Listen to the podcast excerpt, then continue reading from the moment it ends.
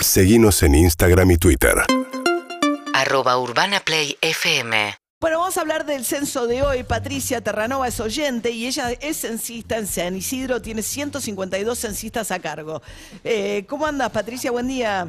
Hola María, buen día, qué emoción, Ah. qué inocente, cómo te quiero, te admiro mucho, soy la compañía de todas las Grande, mañanas. Patricia. Hoy desde más temprano, chicos. Qué bueno, qué bueno. Patricia, contanos, sos censista re- eh, reincidente, sabemos que te gusta participar en los censos.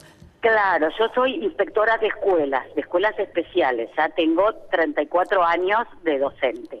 Fui censista los dos primeros censos, en el segundo fui jefa de las radios con 10 censistas a mi cargo y ahora estoy como jefa de fracción.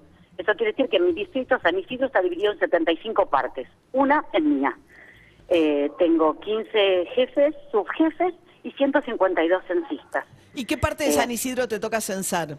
Eh, a mí me toca eh, Panamericana, la, acceso a Panamericana, eh, con la diagonal que abre la Avenida Sucre y la Avenida Blanco Encalada hasta Uruguay, que es la que divide con el distrito de San Fernando. Mirá, porque San Isidro es un distrito bastante desigual, ¿no? Por ahí tenés como zonas, ¿no? De alto poder adquisitivo y tenés la Sí. cava de repente, ¿no? Exactamente. Puede tocar. sí. Bueno, Sí, y contanos. nos puede tocar.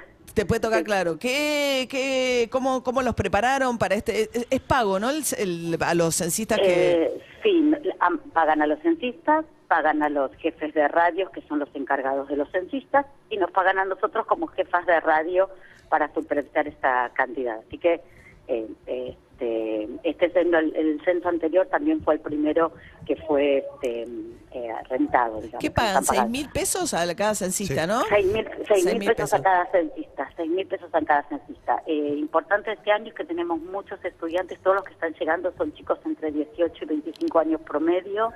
Este, se reci- hasta, hasta anoche estuvimos reclutando chicos, eh, muchos censistas se nos han bajado por COVID, Ah, eh, así que bueno, claro. empezamos a llamar suplentes y es Ah. un trabajo que lleva eh, desde marzo. Mirá. Recorriendo las zonas, viendo las casas. Este censo estuvo planificado para el año 2020. Claro. Entonces, desde entonces, ahora hay casas que se han construido, se han terminado de construir, hay nuevos asentamientos, hay nuevas familias en casas de construcción que ya están viviendo, entonces hubo que hacer todo un relevamiento previo. Claro. Pero bueno, confiamos en que todo está bien, veo entrar los chicos a la escuela entusiasmados y todavía no son las siete y media, así que estoy... Qué lindo. este, Ahora, feliz. Patricia, suponen que se supone que más del 40% ahora mismo la página del, eh, de INDEC nos dicen los oyentes está caída porque corre la última media hora para hacerlo por internet. La verdad es que hubo mucho Sí. tiempo para hacerlo previamente, pero se supone que más del 40% ya se censó. Eso seguramente les va a facilitar el trabajo, ¿no? Y muchísimo, muchísimo, porque en cada timbre que vos tocas eh, ni siquiera tenés que ingresar ni nada, solo con la planilla, el código del censista, muy importante que aparte del código, eh, si hay alguien que no está en la casa, como yo, ponga qué cantidad de personas son, cuántos hombres y cuántas mujeres, porque eso es como una boca de urna que nos va a permitir a nosotros a mitad de la mañana ya contar la cantidad de gente para el primer dato. El Bien. código, cuántos hombres y cuántas mujeres en la casa. Eso hay que dejar para los que ya hicieron el censo por internet y que no puedan estar en sus casas, déjenlo, Perfecto. ¿no? El código, no solamente el código, sino cantidad de personas y si mujeres o varones. Y, mujeres ahí en los hogares, sí. y, Patricia, no es obligatorio abrirle la puerta, ¿no? Al censista. No. ¿Cuál es tu experiencia, digo, entre el, el- el- qué sé yo, el temor o no?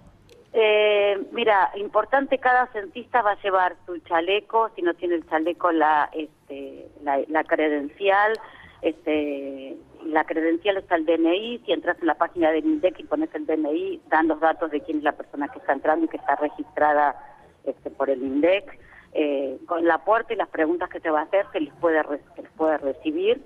Y en mi experiencia, la verdad que han sido buenas experiencias, sacando, como contaban ayer ustedes, un perro me ha mordido, el resto... Ah, ese es un este, tema que nos decía el titular el del timbre de la ¿eh? reja y entré como en mi casa, papá querida, y... el- Y te mordió el perro. perro. Claro, Sí, este- parece menor, pero tengan cuidado los oyentes que nos eh, eh, guarden a sus mascotas porque el accidente más frecuente en los censos nos contaba Marco Labaña que tiene que ver justamente con eh, censistas que terminan eh, mordidos por mascotas. Sí, sí. Este, pero la verdad que la gente te abre la puerta, nosotros muchos mis censistas han recorrido la zona, se han presentado, mire que mañana voy a ir.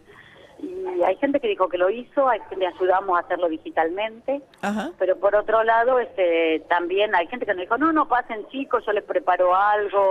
Eso depende, ni el censista tiene la obligación de entrar, ni la persona de recibirlo.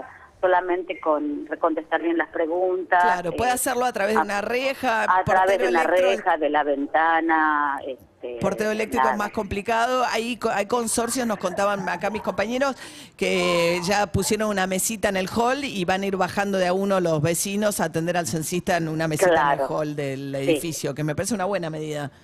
Sí, sí, porque ellos tienen el registro de la cantidad de viviendas que hay, así que al final o tienen o cuentan todos los papelitos o Claro. se preguntan el domicilio que falta o si el portero de la escuela sabe por qué se ausentó la familia. Eh, sí, esto es más práctico y es operativo, porque después los censistas vuelven aquí a la sede y tienen que cargar estos datos, comprobar que la aplicación cargó los datos, que me llegó a mí en el panel de control los datos de ellos.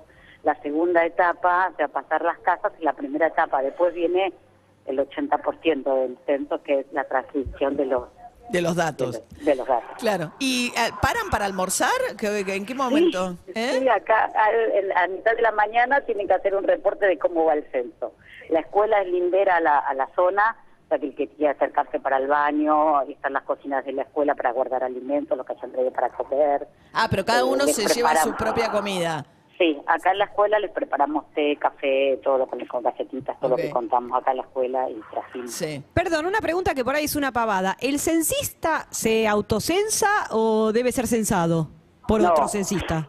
Se debiera eh, autocensar en su casa en la aplicación, como hicimos todo antes de salir de casa, con su mamá, su papá y quien queda en su casa. Perfecto. Este, por favor, Bien. háganlo. Bueno, ya no hay tiempo. Claro, Bueno, o sea que le pueden ofrecer algo de comer a los censistas que no, no tienen Sí. vianda prevista tampoco, ¿no? Mate no Eh, compartamos, pues estamos no. en ola de COVID, así que mantengamos distanciamiento, ¿no? Barbijo. Sí, barbijo, sí, a full, tenemos A full. barbijos a full. Bien. Patricia Terranova es oyente, trabaja en San Isidro hoy, eh, está a cargo de 152 censistas. Gracias, Patricia, suerte Están con el acá. operativo. Bueno, gracias. Saludos de todos los chicos que tengo acá. Ah, ¿están todos ahí que fueron a buscar las pecheras y eso? Sí, los tengo acá. Preparados me están esperando. Así que le dije, ya corto contigo y se empieza a repartir las pecheras. Ah, les tengo que repartir las pecheras para que Las salgan. pecheras, las bolsas, las pizarras, los papelitos, está todo preparado. Ahora Ah. empiezo a repartir. a ¿Pero a uno. las 8 en punto salen o salen antes de las 8? Y no, no, a las 8 en punto salen. Ah, a las 8 en perfecto. punto. Sal- Amanece menos cuarto, dijo Jopo, y Sí, salimos. sí, Con Toncito fantástico. ya lo cebo. Dale, un Eh, beso grande. Abrazo enorme, chicos. Chao, Mil Patricia. gracias. Ah, a vos. 7 y 37 de la mañana. UrbanaPlayFM.com